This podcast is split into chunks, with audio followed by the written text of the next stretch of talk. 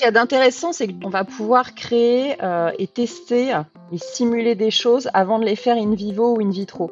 Pour des médicaments, pour créer des nouveaux matériaux, ça va être incroyable. C'est impossible de le faire actuellement. Ça, ça prendrait des milliers d'années pour certains types de simulations.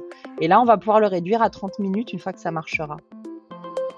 L'informatique quantique va changer le monde. C'est ce qu'on entend dire depuis l'apparition de cette discipline il y a 10, 15, 20 ans environ, et depuis quelque temps encore plus souvent, car c'est maintenant devenu une réalité, enfin presque.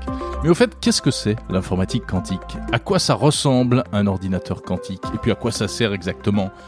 On va tenter de répondre à toutes ces questions dans cet épisode de spécialité de monde numérique. Et on va aller au fond des choses, je vous préviens, avec deux spécialistes du domaine, Fanny Bouton et Olivier Ezrati. Accrochez-vous, ça va voler haut. Je suis Jérôme Colombin, je suis journaliste spécialiste des technologies. Bienvenue dans Monde Numérique du 17 juillet 2021.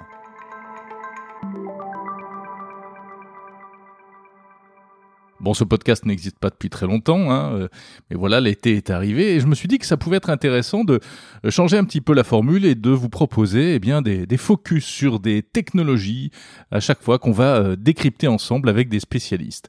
Donc pas de séquence actu, un seul sujet traité, mais en profondeur. Et vous me direz, eh bien, ce que vous en pensez. N'hésitez pas sur les réseaux sociaux, hashtag monde numérique, si cette formule vous plaît. A priori, on reviendra à la formule d'avant euh, à la rentrée prochaine. C'est donc un podcast d'été. Euh, d'ailleurs, pour la petite histoire, euh, une petite confidence, je ne suis pas dans mon environnement naturel puisque je ne suis pas à Paris, je ne suis même pas en France. Pour tout vous dire, je suis actuellement au Liban. Voilà, ça n'a rien à voir avec la choucroute ni avec le sujet de ce podcast. Mais c'est ça aussi l'intimité d'un podcast, c'est de vous dire exactement dans quelles conditions ça se produit. Donc le son n'est peut-être pas exactement comme d'habitude. Mais le cœur y est, je vous assure. D'autant plus que cette semaine, on va parler d'un truc incroyable. Vraiment un drôle de truc, un concept, enfin, un, un, un, je sais pas comment appeler ça, mais quelque chose qui, qui déjà fait rêver car c'est plein de promesses et on sent qu'on en est vraiment au balbutiement. C'est donc l'ordinateur quantique.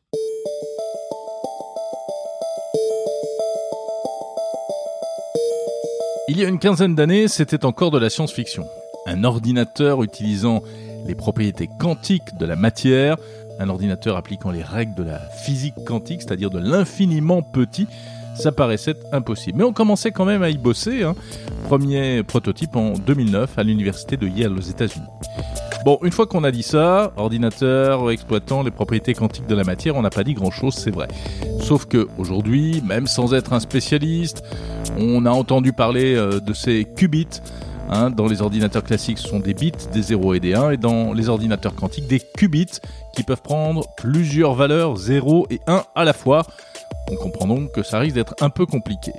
On sait aussi qu'il s'agit d'ordinateurs hyper hyper puissants. Mais à part ça, eh bien, ça reste quand même encore très flou pour tout le monde, il faut bien l'avouer. Donc, on va demander à deux spécialistes de la vulgarisation du quantique de nous éclairer. Olivier Ezrati et Fanny Bouton, des spécialistes et des passionnés qui animent notamment les podcasts Quantum et Décode Quantum. Alors, pour commencer, je mets ma casquette de naïf et je tente une question. Je vais demander à Fanny s'il sera possible bientôt d'acheter un ordinateur quantique pour la maison. Non, mais non, tu peux pas. Alors déjà, l'ordinateur quantique, le Z Big ordinateur quantique, il n'existe pas encore. Ils sont en train de le fabriquer et on sait même pas encore quelle techno va être choisie. Euh, entre des photons, des spins d'électrons, des circuits. Il faut déjà qu'on arrive à trouver euh, quelle va être la, meilleure techno pour faire euh, cet ordinateur quantique qui fonctionnera un jour. Puis deuxièmement, ça va pas remplacer l'ordinateur classique. Ça va plus être une espèce de super GPU qui permettra de faire certains types de calculs GPU, Graphic Processor Unit, donc carte graphique, comme on en a dans les ordinateurs aujourd'hui pour gérer l'affichage sur écran. Hein. Tout le monde sait ça, évidemment. Et surtout beaucoup de simulations. Par exemple, ça peut pas faire une interface graphique, donc ça peut pas t'afficher des données dans un écran. Donc un ordinateur quantique, il aura un ordinateur classique en entrée et en sortie pour rentrer les données dedans et récupérer les résultats de l'autre côté et les analyser. Donc ça, c'est déjà la première chose. Ça ne va pas remplacer les ordinateurs classiques que vous avez mais ça n'empêche pas, ça n'empêche pas néanmoins des Olivier Zrati, des entreprises dans, dans le monde d'essayer de le faire. Il y a une euh, start-up chinoise qui s'appelle SpinQ qui offre à, alors je sais plus, je crois que c'est pour 50 000 dollars, un ordinateur qui tient sur un bureau. Alors il n'est pas très très utile parce qu'il n'a que deux qubits, euh, en plus avec une technologie qui est périmée. bon, c'est rigolo, mais ça sert à rien. Mais sinon, ça existe déjà, les ordinateurs quantiques? Oui, il y a aujourd'hui il y a déjà des ordinateurs quantiques qui sont dans le cloud d'ailleurs, euh, proposés par IBM par exemple, qui sont proposés par des sociétés comme Rigetti, comme D-Wave, comme IonQ, qui sont euh, pour l'essentiel nord-américaines pour l'instant, et bientôt des sociétés françaises. Ce sont des ordinateurs quantiques qui sont de, on va dire, de la première génération, qui ont un nombre de qubits, donc qui est l'unité de traitement de base de l'ordinateur quantique, euh, qui est assez réduit et qui ne permet pas d'obtenir une puissance de calcul qui est supérieure à celle qu'on a aujourd'hui dans les machines euh, classiques. Alors, ce qu'on espère, c'est qu'un jour, on sera capable de fabriquer des machines avec un plus grand nombre de qubits, qui là permettra de, euh, de faire des calculs qui sont inaccessibles aux machines d'aujourd'hui. Et là, il y a beaucoup de travail pour y arriver. Euh, on pourra y revenir, mais il y a énormément de travail à la fois dans l'ingénierie et dans la science pour arriver à faire ces ordinateurs quantiques qui dépassent la puissance des calculateurs classiques. Alors c'est marrant, en plus un ordinateur quantique, ça ressemble pas du tout à un ordinateur traditionnel. Euh, ça tient presque plus d'un système euh, optique avec des lasers, etc. C'est ça, Fanny? Alors ça va dépendre de la techno que tu vas que tu vas utiliser à la base et justement des fameux euh, des fameux composants. Euh, si c'est des photons, en effet, bah, tu vas avoir euh, tout un tas. Il faut des sources de photons. c'est des startups comme Candela en France par exemple qui font ça. et puis tu en as d'autres. Ça va être d'autres choses. Donc Olivier, tu veux peut-être décrire puisque ça c'est vraiment ta ta spécialité, tous les types de qubits et, et qui fait quoi. Hein. C'est intéressant surtout de décrire effectivement l'aspect extérieur de la machine. Euh, un ordinateur à base de photons, ça va ressembler à, un rack de serveurs avec des, boîtes empilées les unes sur les autres. De l'extérieur, c'est comme un rack d'un data center. Euh, si tu prends un ordinateur quantique, ça reste viable et classique, ouais. Alors que si on prend, si tu prends un ordinateur quantique euh, à base d'atomes froids, euh, je sais que tu as visité la startup Pascal à Palaiso. Euh, oui, tout à fait. Eh bien, là, eux utilisent une technique différente qui est de piéger des atomes dans le vide avec des lasers. Et donc, ils ont une espèce de, de système euh, métallique un peu bizarre dans lequel ils piègent des atomes. Ils ont des lasers qu'ils envoient à l'intérieur de ce système sous vide pour contrôler les atomes. Et donc, ça représente, euh, ça ressemble à une expérience de physique. Et là, ils sont en train de construire un appareil qui fait, je crois, de l'ordre de 4 mètres de long, 2 mètres de profondeur, 2 mètres de hauteur, et qui est une espèce de grand parallélépipède dans lequel ils mettent à la fois cette expérience de physique et toute l'informatique électronique qui contrôle l'ensemble. Et donc, ça peut s'installer dans un data center. Et euh, après, il y a l'ordinateur quantique d'IBM qui est une autre catégorie encore, qui est un ordinateur quantique à base de qubits qu'on appelle des supraconducteurs. C'est des mmh. systèmes en fait qu'on est obligé de réfrigérer à très basse température, de l'ordre de 15 millikelvin, donc c'est vraiment très froid de chez froid quoi. Et euh, pour ce refroidissement, on est obligé de mettre le chipset dans un, on va dire dans un support. Il est mis à l'intérieur d'un grand cylindre qui refroidit de haut en bas le, le système. Et ce grand cylindre, il est alimenté par des pompes à hélium liquide qui viennent de, gazeux d'ailleurs, qui viennent de l'extérieur, avec des compresseurs, comme pour l'air climatisé euh, quand il fait chaud. Et euh, tout ça, c'est relié à un ordinateur classique et à des appareils électroniques qui occupent des racks aujourd'hui pour l'instant et qui sont des appareils électroniques qui envoient des micro-ondes, alors pas pour cuire des œufs, hein, hmm. mais des micro-ondes qui sont des ondes euh, à une certaine fréquence qui est voisine d'ailleurs de celle de la 5G, c'est du 5 à 6 GHz, sur des câbles coaxiaux et qui vont piloter les qubits à l'intérieur du frigo. Donc c'est quand même un peu comme une télécommande de hein. qubits. Voilà, c'est un peu télécommande les qubits grâce au, micro-ondes. Donc en fait, pour résumer ce que je viens de dire, qui est un peu compliqué, c'est qu'un ordinateur quantique, c'est la combinaison d'au moins quatre composantes aujourd'hui, notamment par exemple chez IBM. C'est un système de cryogénie, un, un, système qui contient les qubits et beaucoup d'électronique de contrôle qui est dans une enceinte qui refroidit, à côté de laquelle il y a de l'électronique qui génère des signaux, et à côté de laquelle il y a un ordinateur classique et des connexions réseau qui va piloter l'ensemble. Et donc, en fait, l'ordinateur quantique, c'est presque une sorte d'accélérateur quantique qui est à côté d'un ordinateur classique qui est connecté après à l'Internet, au cloud et aux utilisateurs.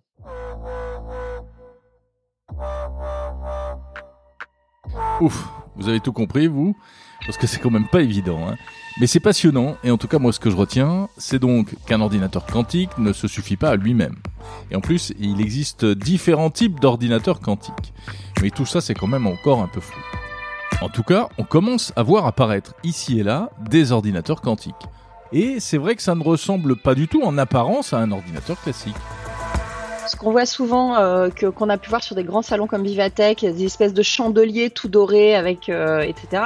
C'est en fait c'est plus la partie du frigo que l'ordinateur en lui-même. C'est l'intérieur, c'est l'intérieur qui refroidit. En fait.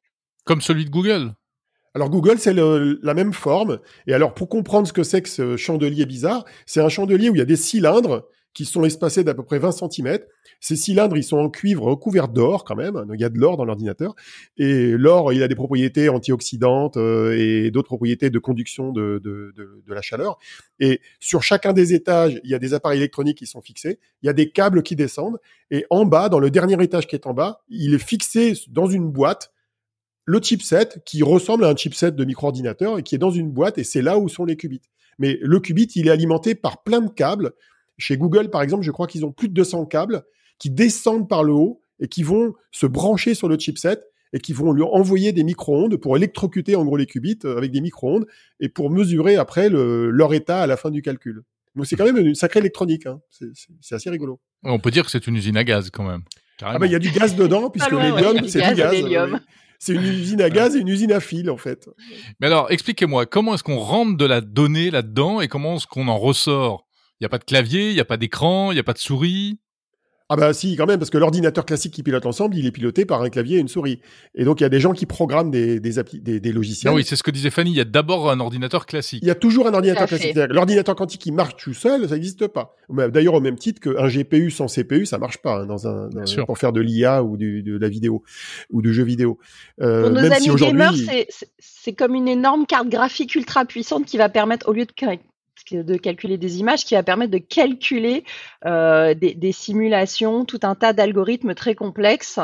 Euh, voilà, mais ça permet d'accélérer ce, type de calcul. Mais, euh, mais il faut l'ordinateur classique pour rentrer et sortir la donnée.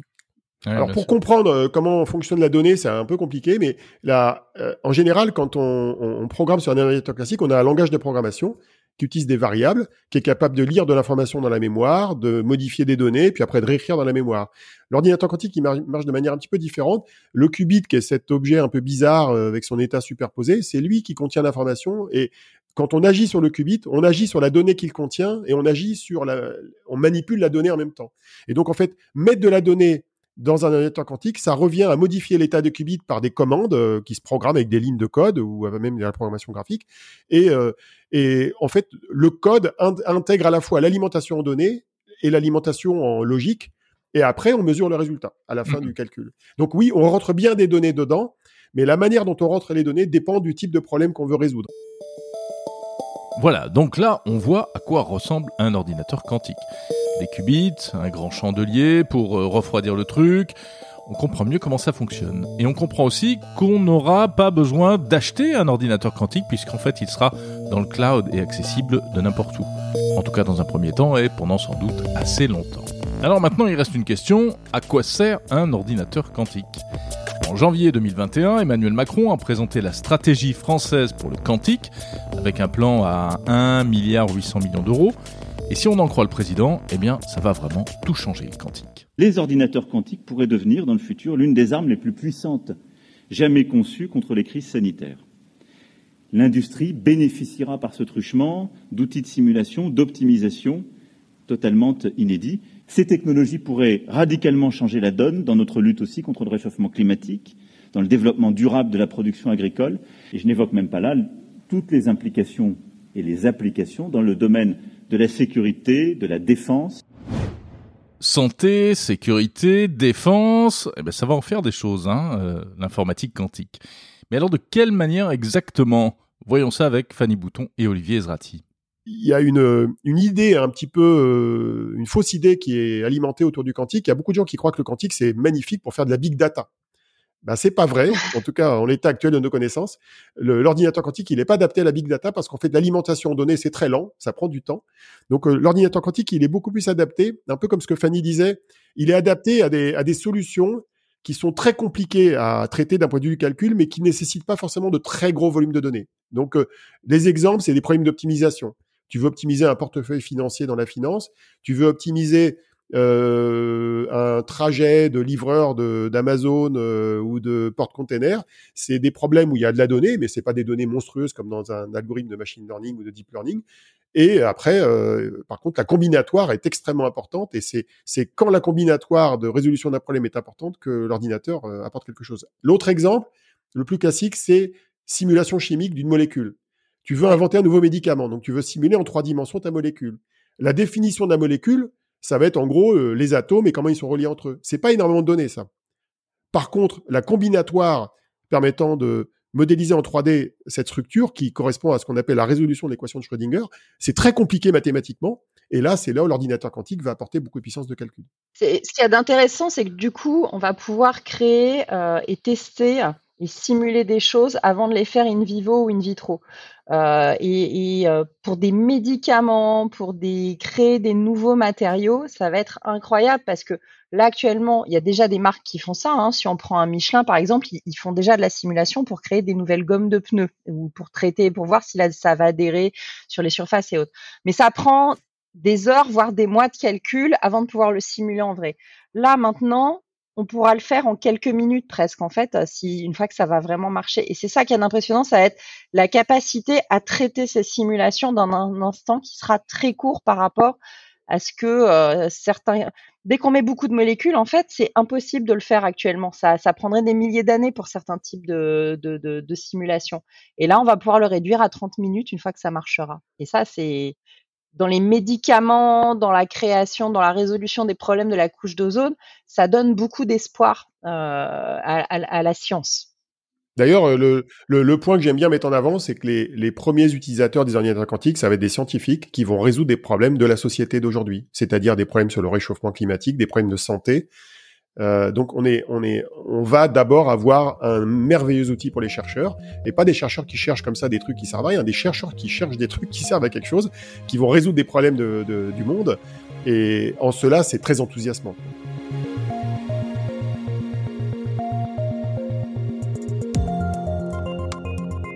Bon, il y a une question que je dois absolument vous poser, évidemment, c'est la question tarte à la crème. Mais euh, qu'est-ce que c'est que cette notion de suprématie quantique? Que les uns ah. revendiquent régulièrement. Google euh, avait dit qu'il l'avait atteinte, et puis euh, IBM a contesté, et puis les Chinois, paraît-il, auraient fait mieux, etc. C'est quoi la suprématie quantique? La suprématie quantique, si tu veux, c'est euh, c'était le, moment où un ordinateur, on, on, résolvait un problème avec un ordinateur quantique qui n'était pas solvable par un ordinateur classique. Mais ce qu'il faut savoir, c'est que par exemple, celui de Google, c'était pas un truc ultra compliqué, c'était juste un truc qui n'était pas fait pour tourner sur un ordinateur classique et, euh, et euh, qui, était, qui, qui ne résout rien en plus. Donc, on a atteint sur un type de problème la suprématie quantique, ok, mais ça ne sert à rien. C'est comme si on avait fait 1 plus 1 avec une calculette alors qu'on pourrait faire beaucoup plus. Donc, c'est plutôt la question, c'est de se poser quand est-ce qu'on va atteindre la suprématie quantique sur des vrais problèmes. Euh, voilà, donc c'est un petit jeu de mots. Il y en a qui disent dans le milieu, est-ce que c'est un milestone ou un breakthrough? On peut dire que c'était un milestone. Euh, pour Google, ils vont, ils continuer à dire que c'était un, vrai changement de paradigme. Mais bon, pour nous, ça reste. Je pense qu'Olivier est d'accord avec moi. C'est une très belle étape. Ça montre qu'on est dans la bonne voie. Mais pour l'instant, ça sert à rien. Bah, en fait, la raison pour laquelle ça sert à rien, c'est que toutes ces expériences qui ont été menées euh, par les Chinois et les Américains, sont des expériences où on ne programmait pas un problème en fait. C'était en gros des, des, générateurs de nombres aléatoires ou de programmes aléatoires. Et euh, mathématiquement, c'était très difficile de reproduire ces systèmes quantiques aléatoires sur une machine classique. Et donc, on disait, bah là, la machine classique, elle est incapable de le faire. Donc, on a dépassé la puissance de la machine classique. Mais moi, j'ai une métaphore que j'utilise et que je partage avec Alain Aspect, qui est un des grands spécialistes français de la physique quantique. Euh, c'est que tout simplement, si tu voulais simuler une goutte d'eau, tu pourrais dire la goutte d'eau c'est un ordinateur parce que c'est des molécules d'hydrogène et d'oxygène qui sont reliées entre elles. Bah, si tu veux simuler une goutte d'eau sur un ordinateur classique, c'est impossible. Donc je vais dire, bah, la goutte d'eau c'est un ordinateur. Sauf que la goutte d'eau elle résout aucun problème mathématique. Bah c'est un peu ce que Google a fait ils ont généré un système qui génère du code aléatoire et ils ont dit bah voilà c'est dur à simuler. Les Chinois ils ont fait pire, les Chinois ils ont ils ont créé un système qui est l'équivalent de 70 qubits avec des photons, mais en fait c'est un système qui mélange des photons de manière aléatoire et ils te disent bah oui mais c'est impossible à simuler sur une machine classique. Bah oui bah comme la goutte d'eau. Donc en fait le, on atteindra ce qu'on appelle un avantage quantique, qui est un terme un petit peu moins euh, barbare euh, que la suprématie, d'un point de vue euh, politique et social. Mm. On atteindra l'avantage quantique quand on aura des systèmes qui auront cette puissance-là, mais qu'on pourra paramétrer avec les données d'un problème d'optimisation ou de simulation qui servira à quelque chose. Pour l'instant, on n'y est pas encore parce que tout simplement, les suprématies qui ont été atteintes, c'était pas des données programmables, c'était pas des, données avec une entrée précise. Mm-hmm. Oui, c'était un petit peu la, la, comment dire, la matière livrée à elle-même, quoi. Voilà, c'est un peu ça. Oui, oui, puis, puis voilà, puis ça permet de faire des belles annonces et de faire avancer euh, le système parce que euh, il en a besoin. parce que techniquement, euh, c'était compliqué à faire quand même, d'un point de vue physique. Oui. Dites-moi, euh, alors évidemment, on a compris qu'on n'est pas du tout sur de l'informatique classique. Euh, les histoires de loi de Moore, tout ça, ça ne s'applique plus. Mais malgré tout, c'est quand même, on est quand même dans une quête de, puissance de calcul. Bah oui. Ah bah, bah oui, mais c'est de, gain de temps et de, de, de solvabilité de problèmes. C'est euh, imagine qu'on arrive à trouver, euh, c'est que tout d'un coup ça marche et qu'on puisse rentrer toutes les données pour euh, trouver les, les, résultats pour avoir un, un, vaccin contre le sida ou un médicament contre le sida et que ça se résolve en quelques heures ou jours alors que ça fait des années qu'on bosse dessus. c'est un changement de paradigme technologique qui peut être énorme. donc donc c'est important. et puis et puis voilà, créer des nouveaux matériaux. Alors moi, Olivier, ça le fait toujours marrer, mais moi, je serais dans le luxe, euh, j'investirais aussi parce que euh, bah, simuler aussi des nouveaux êtres vivants et pourquoi pas se dire tiens, on veut des races de chats miniatures roses, ça va super bien se vendre.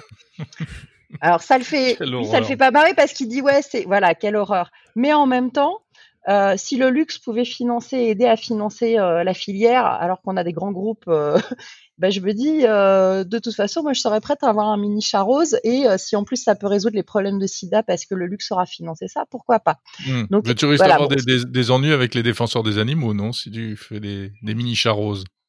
Si c'est des chats qui ont été optimisés, qui tombent pas malades, euh, que euh, on, fait on, fait de la reproduction et de l'amélioration de race. comme des chiens, années, Faut pas oublier, mais un pitbull, un pitbull, c'est un croisement de race et euh, ils ont été hmm. faits pour pas sentir les coups et on peut leur les taper autant de fois leur, leur système nerveux sans rien. Bon bah c'est de l'optimisation, on l'a fait naturellement avec des croisements. Là on pourra simuler avant de créer ces nouvelles races. Bon. Hmm. C'est dans très longtemps, c'est de la science-fiction, mais mine de rien, ça pourrait offrir toutes ces possibilités-là, que ce soit. En fait, la, raison, la raison pour laquelle les, on a du mal à comprendre ce que fait un ordinateur quantique, de, quand ça fonctionnera bien, c'est qu'il n'est pas là pour améliorer l'existant, euh, il n'est pas là pour remplacer ton laptop, il est là pour faire des choses qu'on ne sait pas faire aujourd'hui, d'un point de vue scientifique. Donc c'est pour résoudre des problèmes mathématiques et scientifiques qu'on ne sait pas résoudre aujourd'hui, qui ont un impact sur la société. Dans certains cas, c'est un impact sur la société que je qualifierais de mineur, euh, genre optimiser un portefeuille financier, disons que ça me passionne pas autant que, comme Fanny, que résoudre des problèmes dans la santé ou l'environnement. Mais ça va résoudre des problèmes mathématiques qu'on ne sait pas traiter avec les informatiques d'aujourd'hui.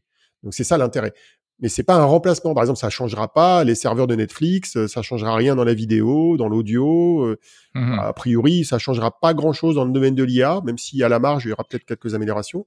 Ça va changer. Ça peut permettre d'accélérer l'apprentissage de l'IA. Dans certains cas de figure, effectivement. Ouais.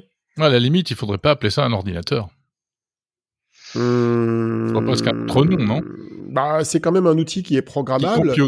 C'est un outil qui traite de la donnée quand même une donnée d'un problème en entrée, une, solution en sortie, si c'est quand même euh, voisin de, des concepts de l'informatique et de l'ordinateur. La différence, en fait, fondamentale et qui est très délicate à appréhender pour un informaticien, c'est que à l'intérieur de l'ordinateur, dans la quasi-totalité des cas, le fonctionnement il est analogique en fait. Et c'est en fait pour comprendre comment marche un ordinateur quantique avec ces qubits, il faut quasiment revenir à l'ère de l'électronique analogique euh, quand on manipulait de l'audio en analogique, euh, quand on faisait du traitement du signal. On est proche de ces concepts-là. Par exemple, les, les gens qui programment des, des, algorithmes quantiques, ils doivent comprendre ce que c'est qu'une interférence. Une interférence, c'est un concept analogique en fait. On mmh comprend quand on a fait de, de l'audio ou de la vidéo, quoi. Bon, c'est passionnant. Euh, on pourra en parler pendent des heures. Euh, et d'ailleurs, pour on ceux est capable d'en faire des heures. voilà, je, renvoie on a évidemment fait jusqu'à 8 heures de conférence. euh, dernière petite question peut-être. Euh, encore une explication de texte. Qu'est-ce qu'on appelle un ordinateur hybride et un simulateur quantique? Ça veut dire quoi tout ça? Alors, je vais commencer par le dernier, le simulateur quantique. Un simulateur quantique, c'est une catégorie d'ordinateur quantique qui euh, qui fonctionne pas avec un modèle programmable et qui utilise en fait des objets quantiques comme des atomes, euh, comme l'exemple qu'on donnait tout à l'heure avec la startup Pascal que tu as visité. C'est des atomes qu'on relie entre eux de manière quantique et avec ça, on est capable de résoudre des problèmes d'optimisation, mais ça se programme de manière un peu différente que des, des ordinateurs qui traitent ce qu'on appelle des portes quantiques où on programme étape par étape la résolution d'un problème. En gros, c'est c'est un peu comme un réseau de neurones qui qui s'auto-équilibre pour trouver ce qu'on appelle un minimum énergétique qui trouve une solution à un problème compliqué quoi. Alors après tu avais l'ordinateur hybride, l'ordinateur hybride bah, c'est un mélange d'un ordinateur classique qui fait une partie du calcul, euh, au-delà de, d'alimenter l'ordinateur quantique, et l'ordinateur quantique qui résout une autre partie du problème. Et on mélange les deux pour traiter euh, certains types de problèmes. Et typiquement, les algorithmes de machine learning, dans, dans le domaine de l'IA, ils sont de ce type-là en général. C'est-à-dire qu'il y a une partie du calcul qui est classique et une partie qui est quantique, là où c'est pertinent. Moi, je voudrais juste rajouter un petit détail. Ce qu'il y a d'intéressant aussi maintenant dans l'histoire du quantique, c'est qu'on attend ces ordinateurs, mais ce qui est en train de se faire aussi maintenant, c'est tout ce qui est software, logiciel, donc programmation. Euh, et que du coup, bah, c'est comme à l'ère euh, des premiers ordinateurs, on n'a pas besoin que les machines soient prêtes pour commencer à coder et à faire ces programmes-là. Il y a des gros enjeux là-dessus, euh, à former nos jeunes, à déjà avoir de plus en plus de gens qui comprennent et qui vont être capables de créer ce qui va tourner sur les machines de demain. Et ça, c'est passionnant parce que c'est en train de se faire là, maintenant, tout de suite. Et, euh, euh, dans les sujets, c'est que ça pourra se faire via le cloud. Donc pour l'instant, c'est avec juste quelques qubits.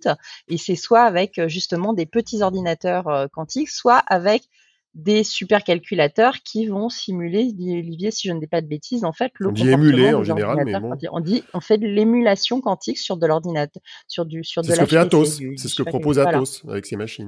Et ça, c'est passionnant parce que euh, parce que là maintenant tout de suite, on va créer ce qui va tourner sur les machines de demain, et euh, c'est ce qui a été fait dans l'informatique classique avant que ça arrive. Euh, voilà.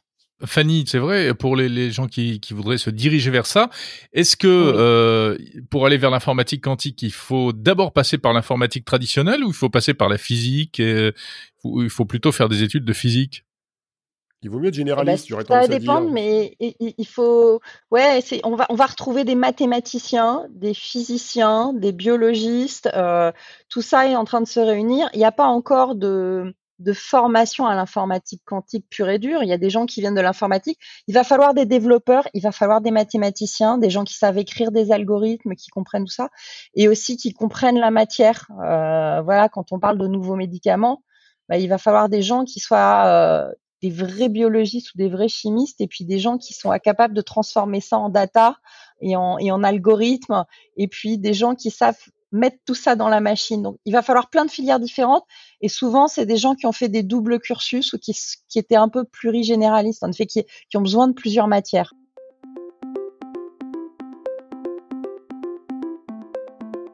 Et bien voilà pour l'informatique quantique. J'espère que ce podcast vous aura permis de mieux comprendre. Euh, ce qu'on comprend, c'est qu'on en est vraiment qu'au début et que c'est une nouvelle aventure qui commence, une véritable révolution. Et encore, on n'a pas parlé, euh, par exemple, du fait que l'informatique quantique allait remettre en question euh, tous les systèmes de sécurité hein, basés sur le chiffrement, puisque l'ordinateur quantique pourra décrypter, décoder les clés de chiffrement un peu comme l'ordinateur d'Alan Turing qui avait permis pendant la guerre euh, de décoder les, messages secrets allemands euh, chiffrés avec la machine Enigma. Donc gros bazar en perspective. On comprend en tout cas l'importance de cette innovation pour le futur. Il y a un vrai enjeu euh, de souveraineté, puisque le, le, premier pays qui aura un véritable ordinateur quantique aura un gros avantage sur les autres, et même sans être le premier, on aura intérêt à maîtriser cette technologie. Si c'est un domaine qui vous intéresse parce que par exemple vous voulez vous former au quantique, alors je vous invite à écouter les podcasts d'Olivier Ezrati et de Fanny Bouton, Quantum et Décode Quantum.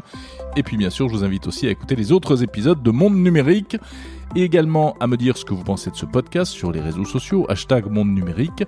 La semaine prochaine, toujours pour occuper votre été, on parlera de toute autre chose, on s'intéressera à la blockchain. Vous allez enfin comprendre ce que c'est que la blockchain. Voilà, si vous êtes en congé, très bonnes vacances. Si vous êtes au boulot, bon travail. Portez-vous bien. J'ose dire déjà merci pour votre fidélité. À samedi prochain.